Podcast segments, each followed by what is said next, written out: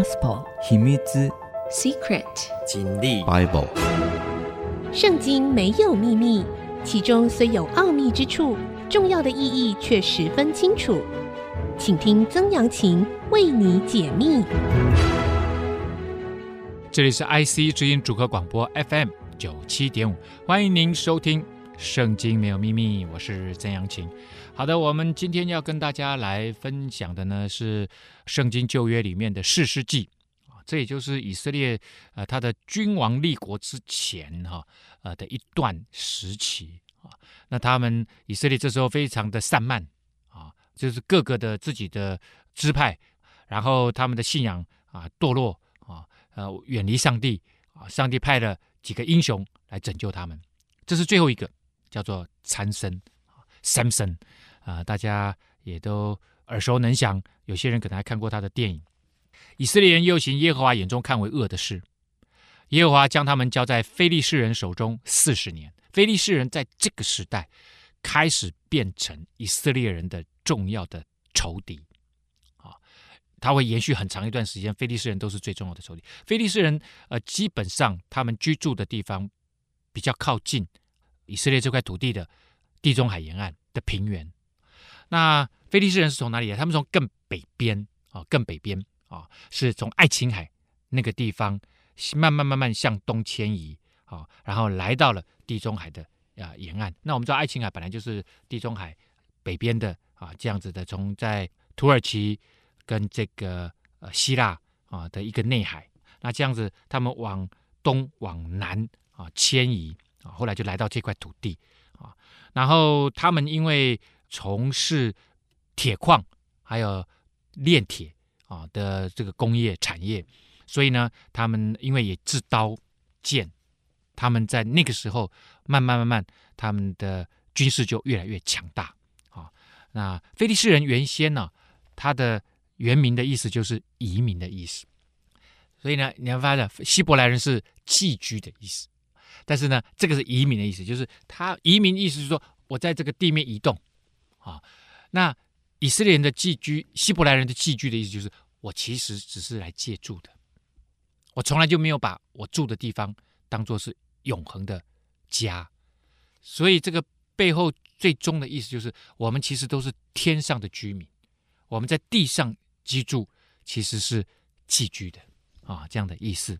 好，耶和华呢就将他们交在非利士人手中四十年，四十年很长啊。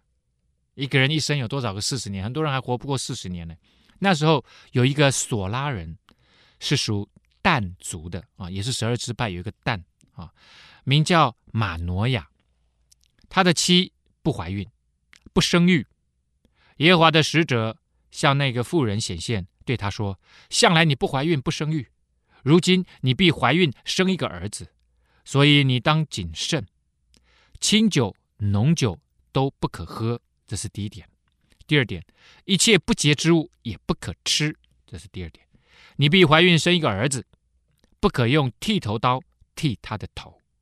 第三点啊，因为这个孩子一出胎就归耶和华神做拿细耳人。哎，出现了一个专有名词 nasal 拿细耳人，他必起手拯救以色列人脱离非利士人的手。好，那现在来了一个问题了。啊，就是上帝派天使，上帝的使者是耶和华的使者，就是天使啊，向这位妇人显现，而不是向他先生啊马诺亚显现，啊，是向他的太太显现。而太太原先是不怀孕，没有办法生育的，可能都已经过了那个生育期啊，啊，年纪也蛮大了，那就对他说：“那其实，在那个时代，女人如果不生小孩。”啊，女人除除了结婚，呃，操持家务以外，其实她很重要的一个点就是她必须延续后代。如果她生不出小孩，但我们知道生小孩，其实现在都知道这是男生女生一同的责任嘛。可能问题在男生身上，可能问题在女生身上，必须两个人都没有问题才能够生小孩嘛。但是以前就认为说，哎，你这个生越多小孩，就代表你这个妈妈越有荣耀。那你你你没有生小孩，其实你就是处在一个羞辱的状态。所以这个。玛诺亚的妻子，其实他心里面长期应该都是啊、这个呃自我形象是低下的。但是没想到这个使者，神的使者来向他显现啊，然后就说：现在你必怀孕生一个儿子，而且你当谨慎的，你要你要很小心哦，养这个孩子要很小心的，从母腹当中，你自己开始就要清酒浓酒都不要喝，而且也不要吃不洁净的食物。显然，上帝很看重你肚子里面这个孩子，而且做这些事情特别的需要。他应该是跟这个孩子要跟上帝发生关联性，也就是所谓的要分别开来，跟一般的孩子是不一样的。你必怀孕生一个儿子，而且是儿子，以后不要用剃头刀剃他的头，因为这个孩子一归一出胎就归耶和华神做拿细耳 （Nazir），N-A-Z-I-R 啊，他呢第一个意思就是分别为圣啊。那我之前讲过了啊，这个。圣的意思就是跟神发生关联，就是叫圣。那分别就是跟这个世界上，世界上的人怎么养你，我不管。但是你要跟他们不一样，你只能够用上帝养育的方式来养，或者是你用上帝的律法来规范教育，或者是你用上帝的价值观来规范教育，用信仰来规范教育，这叫做分别为圣，让这个孩子从小在上帝的恩典道路当中长大。啊这叫做分别为圣，所以拿细耳人就是分别为圣的人啊。第二个呢，他是献身者，就是我的生命其实要献给上帝，叫做拿细耳人啊。另外还有一个名字就是没有修剪的这个葡萄枝啊，他必起手拯救以色列人脱离非利士人手，所以这个孩子未来他要担负一个重责大任。什么重责大任呢？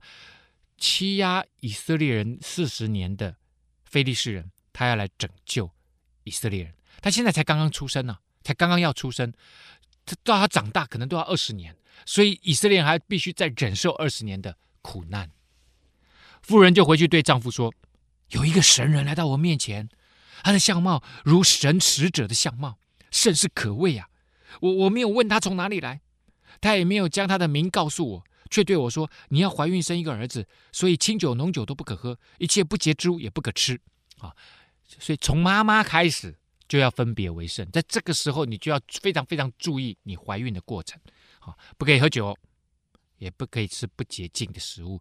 不洁净的食物其实不是那个东西没洗干净，而是以色列人的律法里面规定，有些食物是不洁净的，例如猪肉。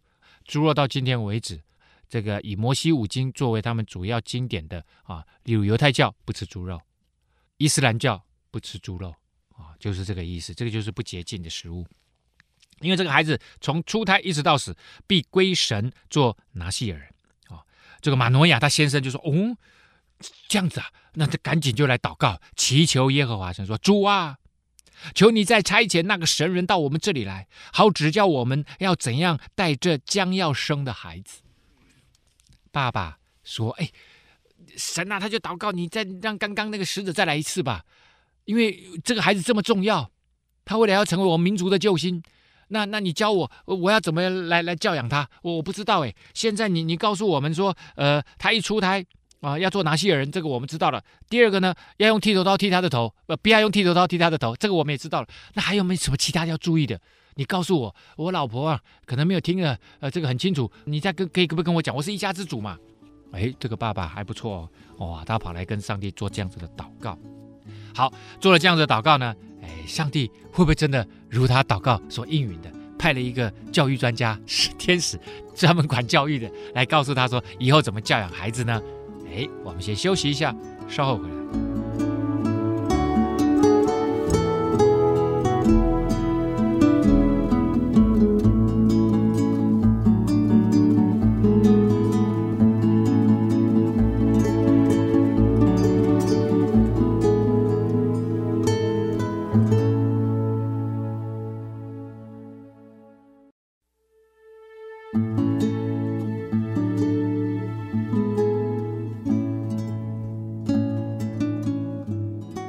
欢迎您回到《圣经没有秘密》，我是曾阳晴哈。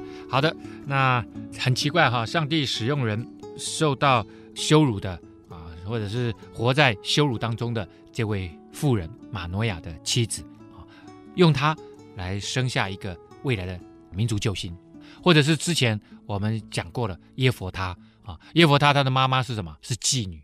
其实他在家族里面是蒙羞的，是被歧视的啊。然后呢，可是上帝使用他成为民族的救星。所以，上帝使用人不是我们人看的那那些伟大的政治舞台上面的明星，或者是伟大的军事天才，不是。上帝使用人啊，很多时候真的是超乎我们想象的，都是那些可能活在羞辱当中的、不被人看重的那些人。好，那我们刚刚讲了，马诺亚做了那个祷告，神就应允马诺亚的话。妇人正坐在田间的时候，神的使者又到她那里。她丈夫马诺亚却没有同她在一处，很奇怪。上帝，哎，这个是马诺亚他先生做的祷告，上帝应该跟他的先生显现才对嘛？是不是？结果没有，哎，上帝又是跟他的妻子，这个使者天使又是来跟马诺亚的妻子显现，而这个时候，他的先生也不在边上。那这个妇人一想说，这是我我老老公做的祷告，她赶紧就跑回家去跟她的先生说，那一天到我面前来的人，现在又跟我显现了，你你要不要一起来一起来？啊，马诺亚就起来跟随他的妻子来到那个人的面前，那是在田里面呢，啊，对他说，呃，与这妇人说话的就是你吗？然后那个天使说，是我。马诺亚说，愿你的话应验，我我们应当怎样对待这个孩子？后来他又要怎么样呢？耶和华的使者就对马诺亚说：“我告诉妇人的一切事，她都当谨慎。葡萄树所结的都不可吃，清酒浓酒都不可喝，一切不洁之物也不可吃。凡我所吩咐的，他都当遵行。”哇，我我用这个声音，大家会不会感觉比比较有那个天使的感觉？你说曾老师为什么要装那个样子？难道还要回音吗？Echo 吗？OK，我告诉这妇人一件事，我已经讲过了，她都要谨慎。哪些事情呢？第一个，清酒浓酒都不可喝嘛。哦，那其实这边也多了一项，葡萄树所结的都不可吃，因为以前他们大概都是喝葡萄酒，清酒浓酒大概都是葡萄酒酿的啊，所以呢，跟葡萄有关的你都不要吃。因为你也不知道，他说不定他就发酵了啊！好，一切不洁之物也不可吃啊！从妈妈怀孕之开始，就要很守上帝的律法啊，分别为圣。凡我所吩咐的，他都当遵守。好，这个你要吩咐的事情，其实都在以前摩西的律法里面。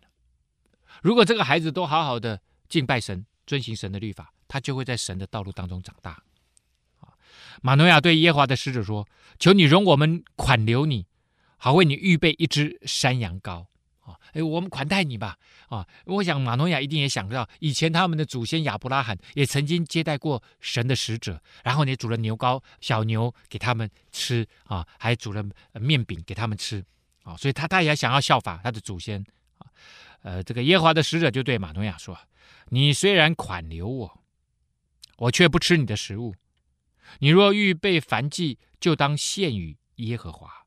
原来马诺亚不知道他是耶和华的使者，他仅仅是神的使者差派来的。所以我说我不吃你的食物啊。但是呢，你如果预备要献祭、献燔祭啊，你要求告神，你要祈祷神，那么对象只有一个，不是天使，而是耶和华上帝。你自己啊，归给上帝吧，你自己跟他献祭吧。马诺亚就对耶和华的使者说：“求你将你的名告诉我，到你话应验的时候，我们好尊敬你，让我知道你的名字叫什么。”这个耶和华的使者就对他说：“你何必问我的名呢？我名是奇妙的。当然，这个名是奇妙的，主要只是上帝的名字，因为他是使者，就是传讲上帝话语的，他是帮上帝来做事，传讲上帝话语的。他说：‘你你为什么要问呢？’好吧，我告诉你，其中的一个名，这只是其中的一个名字而已。奇妙的啊，神的名字是奇妙的，所以上帝做事常常是超乎我们所想象的。我们常常很难想象上帝做事的方式，都跟我们人的逻辑都不一样啊。所以呢，上帝说他是奇妙，奇妙就是超乎你想象的，不在你的小框架当中的，常常出人意料之外的。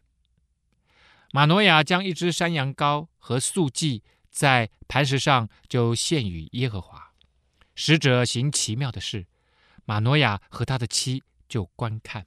这个时候就在现场，这个天使就行了一件奇妙的事情，他就看见火焰从这个祭坛上往上升，耶和华的使者在坛上的火焰中也升上去了。他们把东西放在那里，结果呢，就有火突然就上升，然后呢，就在这个上升的火当中，耶和华的使者也。跟着火焰就升到天上去了。玛诺亚和他的妻看见了，就俯伏于地。耶和华的使者不再向玛诺亚和他的妻显现，玛诺亚才知道他真是耶和华神的使者。啊，然后呢，玛诺亚就对他妻子说：“哎呀，我们一定会死啊！为什么？因为我们看见神呐！啊，那个时代的人不仅仅是以色列人，其实在不管是迦南地或者是西亚。”啊，这个两河流域啊，那个地方拜很多这个泛神论的这些当地的居民民族，他们都认为只要看见神明的脸面，人就会死，这是当地的普遍的相信的事情。可是呢，你会发现啊，玛挪亚的妻子真的是一个厉害的女人，她她头脑清楚啊，他的妻却对他说：“耶和华若要杀我们，并不从我们手里收纳燔祭和素祭。”并不将这一切事指示我们，今日也不将这些话告诉我们了。你有没有搞清楚啊，对不对？他怎么会杀我们？他向我们显现，跟我们说话，是不是啊？这他不会杀我们的啦，啊，他很爱我们的，所以他现在告诉我们，未来我们将会发生大的事情啊。好，这边我们看到了，其实玛诺亚原先问上帝，求告上帝说：“你可不可以把那个教导孩子的这个方法告诉我？”神的使者又再显现一次，其实只是在告诉他们这件事情是真实的。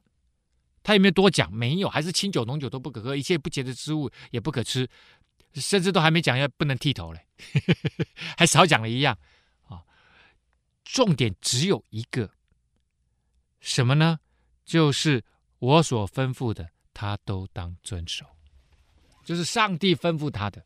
上帝吩咐他会透过什么？透过摩西写的《摩西五经》，透过什么？透过妈妈，透过什么？透过神，也许就像这个天使一样亲自显现的时候，也许神也会亲自向未来这个孩子亲自显现。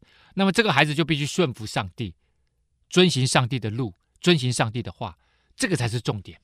也就是你如何能够遵行上帝的话，就是你要随时随地认真的寻求上帝。跟上帝有美好的关系，就像他爸爸一样，哎，马上立刻就跪下来祷告，祈求神。好，后来妇人果然生了一个儿子，给他起名叫参孙。啊，参就是参加的参，孙就是那个孙子的孙，参孙。孩子长大，耶和华赐福于他。啊，显然这孩子长得很好。参孙的意思啊，其实他就是小太阳。啊那或者是翻译作太阳之子，啊，你知道这个其实是不是一个很合乎耶和华信仰的名字啊？为什么呢？因为在那个土地上面，很多异教徒，很多拜假神偶像的异教徒，其实他们是拜太阳神的，包括埃及啊法老，他们也都拜太阳神，所以显然这里在。透露一个讯息，也就是马诺亚跟他的妻子，他们在那里，或者是其他的以色列人，他们的信仰已经掺杂的非常非常厉害了。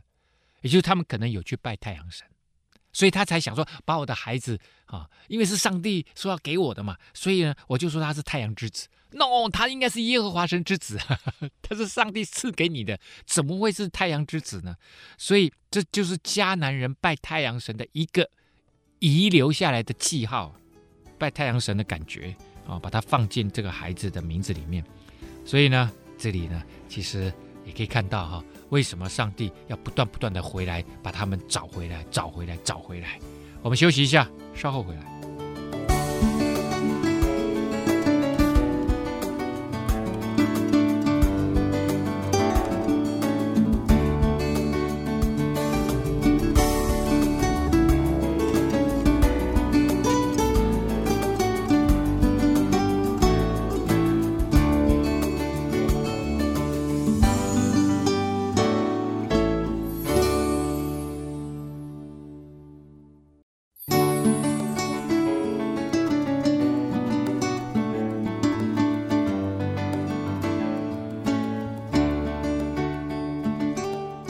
您回到《圣经没有秘密》，我是曾阳晴哈。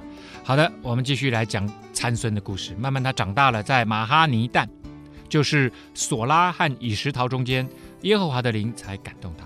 这个地方在哪里呢？就在死海的西边。死海西边，你一直走，当然就会走到什么？就会走到这个地中海。然后接近地中海的平原之前呢，有一段旷野，这个不高的山地，它就在那个山地中间。啊。好，那在这里呢，耶和华神的灵充满他，这就，跟之前我们讲的耶弗他的故事是一样的。上帝使用这个人，他的圣灵充满在他里面，哇，他就会变成呃非常的呃勇敢强壮啊、蛮有智慧啊、结果呢，参孙就下到了亭拿，在那里看见一个女子，是非利士人的女儿。他到了亭拿这里，会看到非利士人的女儿，就知道其实亭拿这里是非利士人的势力范围。他来到。非利士人的土地上面，参孙上来禀告他父母说：“嘿，爸爸，我在亭拿看见一个女子呢，是菲利士人的女儿，愿你们给我娶来为妻。”哇，这句话在他爸爸听来多么讽刺啊！那个时候，神的使者二十年前来到他的妈妈面前，告诉他说：“你这个不怀孕的女人。”上帝要除去你的羞辱，上帝要给你一个儿子，为了这个儿子要拯救以色列人脱离非利士人的手，所以其实非利士人那时候在统治以色列人，在那一块土地上面，你知道非利士人的土地在那个特别在那块土地，它有另外一个名字叫迦南地啊，所以以前上当迦南地可以包括更大的一块土地，但是上帝以前就跟亚伯拉罕讲，以后你的孩子要来到迦南地，这是要赐给你为业的地方。所以现在迦南地被非利士人占领，而且非利士人还不仅占领，还在统治以色列人。所以参孙以一个以色列人的身份，他来到亭拿这里，完全不会被，而且显然已经融合得很好了。这个统治也不一定是真正的重大的军事的统治或政治的统治，很可能就是文化上的统治。以色列人已经完全被同化了，所以来到这里。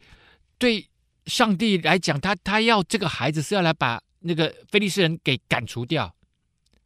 非利士人现在压迫以色列人，结果呢，参孙居然想要娶非利士人，哇！那那这这点上面，这个看来，这个他爸爸妈妈应该，如果是他爸爸妈妈一听，嗯，会吓一跳。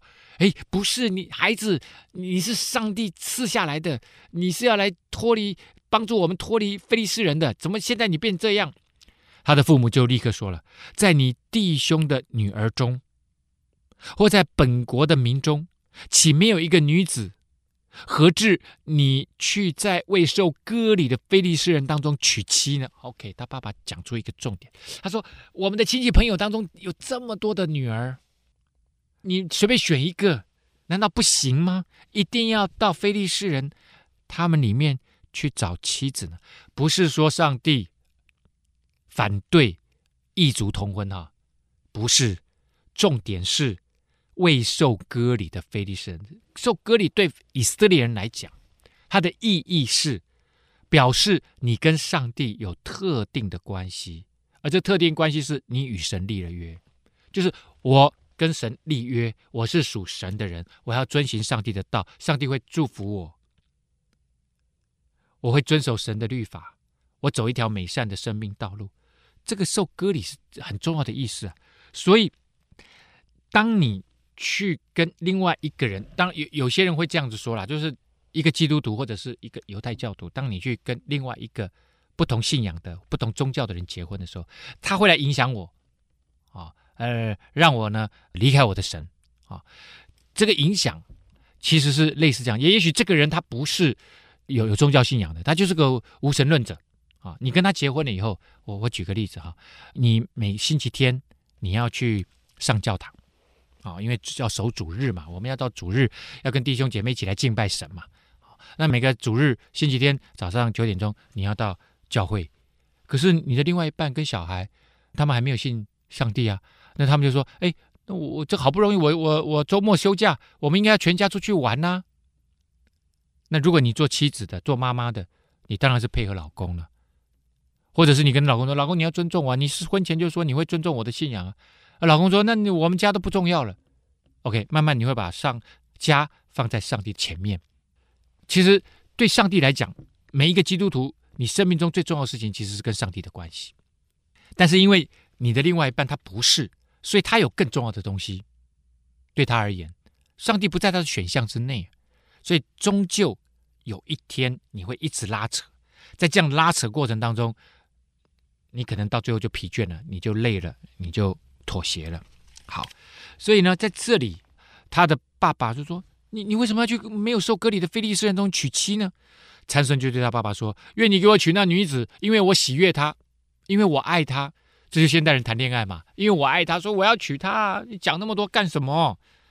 你知道耶和华神要他来解放以色列人，脱离非利士人的手这件事情，可是呢，他却一心一意只想要去娶这个女人，娶他们的小姐做做妻子。所以显然三孙可能跟上帝的关系不太好。我想他爸爸妈妈一定从小到大也有跟他讲这件事情。你生命被呼召，被上帝带到这世界上面来，有一个重大的任务，就是要脱离非利士人的手，帮助我们。这个，所以这个我我我在说哈，参生其实他眼中认为好的事情，在上帝眼中并不认为是好。这时候他认为最好的事情是什么？是爱情啊，他可能爱的已经天昏地暗了啊，爱情。有些人认为是成功是最好的啊，一般人世人也都认为成功很好。可是有些时候你会把牺牲你的信仰来夺取成功啊，例如你会觉得说，哎，我要更努力用功来工作啊，更努力用功来读书，所以我星期天我不要去做啊，我不要去教会。这个反正当你把世人看作好的东西，所以有些时候连这种好的东西，在信仰当中，可能都必须放在跟上帝的关系的下面。当你有了上帝，上帝会赐福你得着这个美好的事物。可是，如果你追求这个美好的事物超过了上帝，这个美好的事物到最后就会成为你的上帝啊，然后他会辖制你，你慢慢会发现你生命就越来越不自由了。好，他的父母却不知道这件事情是出于耶和华，因为他找机会攻击非利士人。那时，非利士人辖制以色列人，上帝一样可以透过你做错的事情来扭转情势啊！哦，所以呢，上帝就说：“好吧，你你真的想要跟他谈恋爱，那么我们就借着这事情，一样可以完成抵挡非利士人，能够解救以色列人从非利士人的手中带出来。”参孙就跟他的父母下亭拿去，他爸爸妈妈被他熬到没办法了。到了亭拿的葡萄园呢，看见有一只少壮狮子向他吼叫。哇！看到耶和华神的灵大大的感动参孙，他虽然手无器械，却将狮子撕裂，如同撕裂山羊羔一样。他行这事却没有告诉他的父母亲，所以显然，当他来到这个葡萄园的时候，他爸爸妈妈没有跟在他身边。他看到这只狮子啊，那个中东地区那个地方，有些地方有有狮子了。啊！结果他就冲过去，把那个狮子啪就撕裂了。哇！为什么他有这么大力量？他没有依靠任何的武器哦，因为神的灵大大感动产生，那个上帝的能力带来极大的力量，他变成一个大力士啊，超有力量的。他就把这只狮子不仅给他制服了，而且把它撕成两半。哇！所以像这种场面，当然就是好莱坞拍片的最佳的，都有视觉效果了。我们休息一下，稍后回来。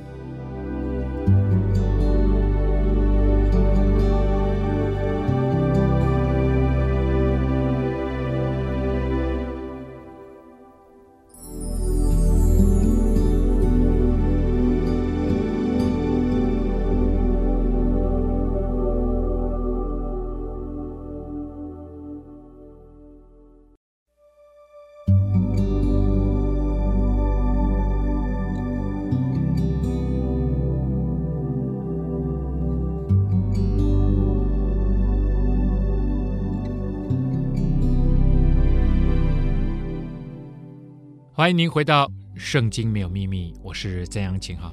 好的，我们刚刚讲到了，哇，这个参孙呢，在那个亭拿的一个葡萄园里面遇见了一只狮子，然后他把那只狮子什么扯烂了啊，撕开了。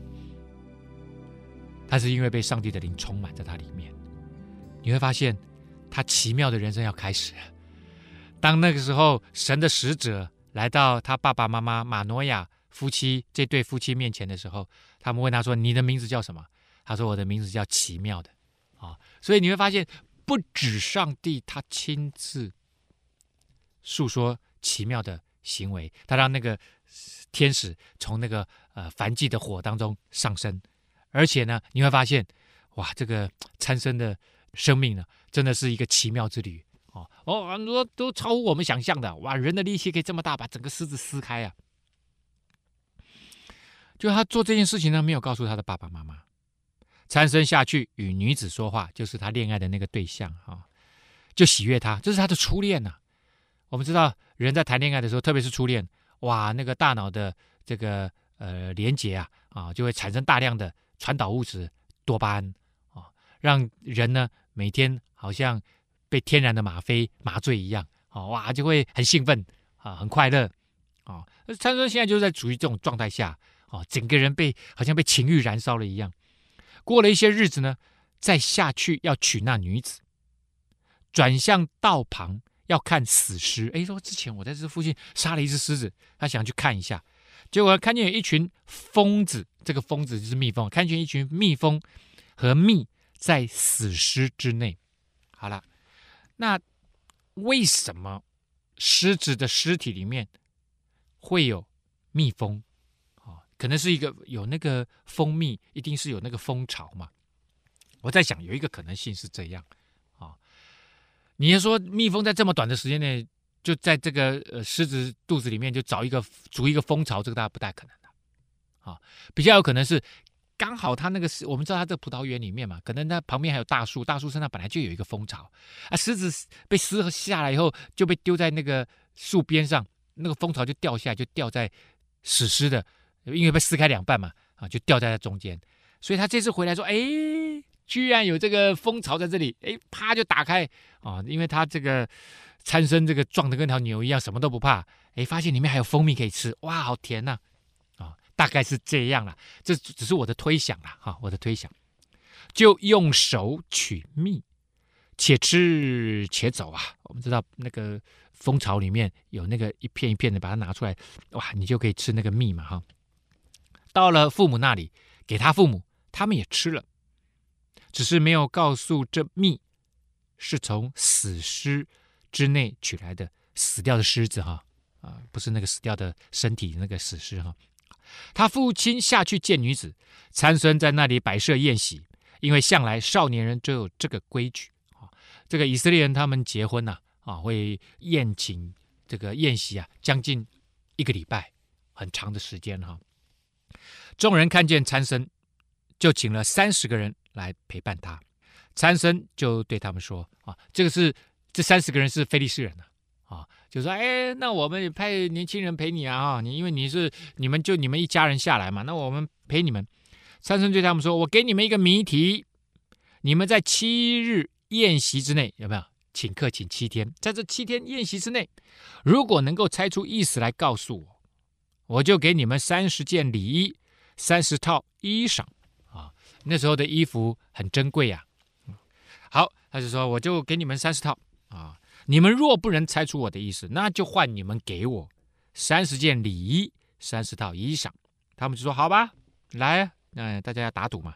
那你把谜语说来听听。”啊，参僧就对他们说：“这参僧也是蛮蛮无聊的哈，你就看到他就是一个爱玩的年轻人啊，脑袋瓜里面出现什么，他就他就他就想什么。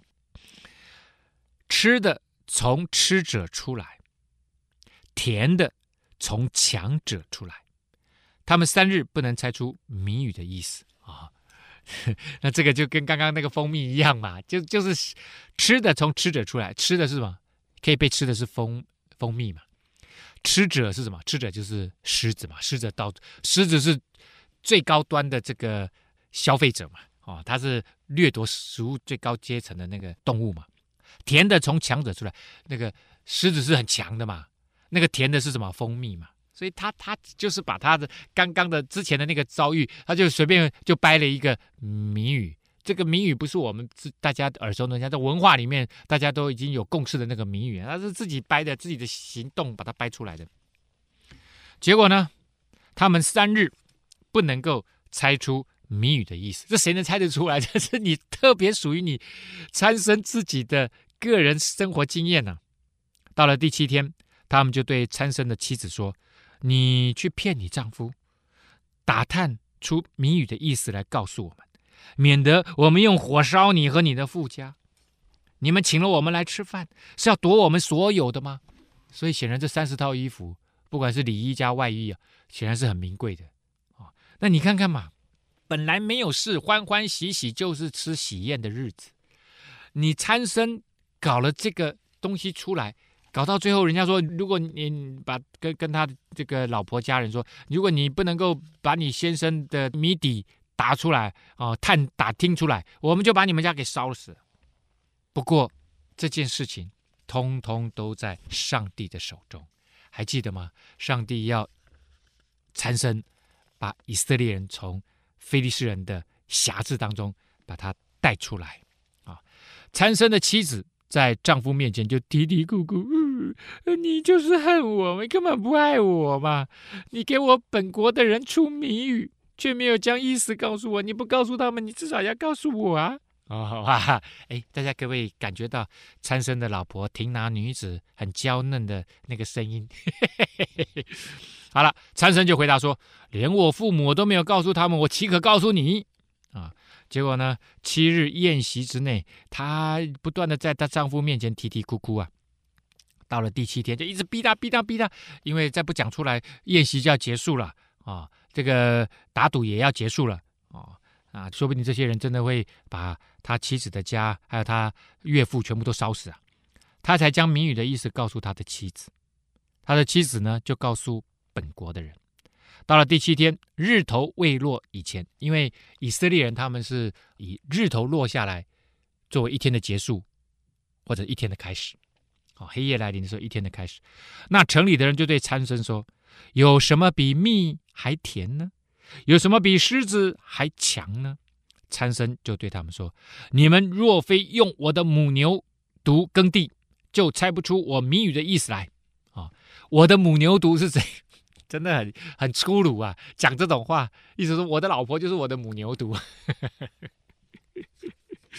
哎呦呀，真的是难听的啊！意思是说，你们不是从我老婆那边打听出来的，怎么可能猜得出答案来呢？就全世界只有我知道这个答案呢？啊、哦，那你参生，你不是自找麻烦吗？啊，你要是一开始啊，你如果不告诉你老婆也就算了，可是接下来麻烦就大了，因为你老婆家里面会遭殃。那你一开始不要出这个谜题就好了。但是我相信，这就是上帝为什么要一个很冲动的参生啊，想到什么就做什么的参生。来出这个谜语，因为这开始会在以色列人跟非利士人当中产生很大的裂痕啊！耶和华的灵就大大的感动参生，他就下到雅什基伦，击杀了三十个人。你你知道吗？亚实基伦啊，阿什克伦离亭拿有多远？知道吗？有将近七十公里哎，有那么远呢，所以。参孙是跑了大概这个呃马拉松哦，跑了五六个小时哦，跑到那里，然后击杀了三十个人，所以他是个大力士。上帝的灵充满在他里面，他超级强壮，然后超级有力量，然后就杀了三十个人，夺了他们的衣裳，把衣裳呢给了出这个猜出谜语的人。参孙发怒了，就回他父家去了啊。讨厌这件事情，他知道他太太怎么样，就背叛他了。参孙的妻子便归了参孙的陪伴，就伴郎，就是做过他朋友的。哦，他的爸爸，也就是他的岳父啊，他的岳父一看参孙跑回家了，哎，啊，把他老婆留在这里。哦，他可能对他老婆很生气哦，以后他这，我想他们俩的关系大概完蛋了吧，所以就把他老婆，因为他老婆已经跟人家结婚了，那这已经也发生过关系了，所以就想说，好吧，那那你要不要就跟着伴郎去吧？那就是就算嫁给他了，哦，就是做过他朋友的。这个接下来事情要怎么发展，今天来不及说了，越来越精彩啊，所以呢，圣经没有秘密，我们今天在这里要告一个段落，参孙的故事，下次再会。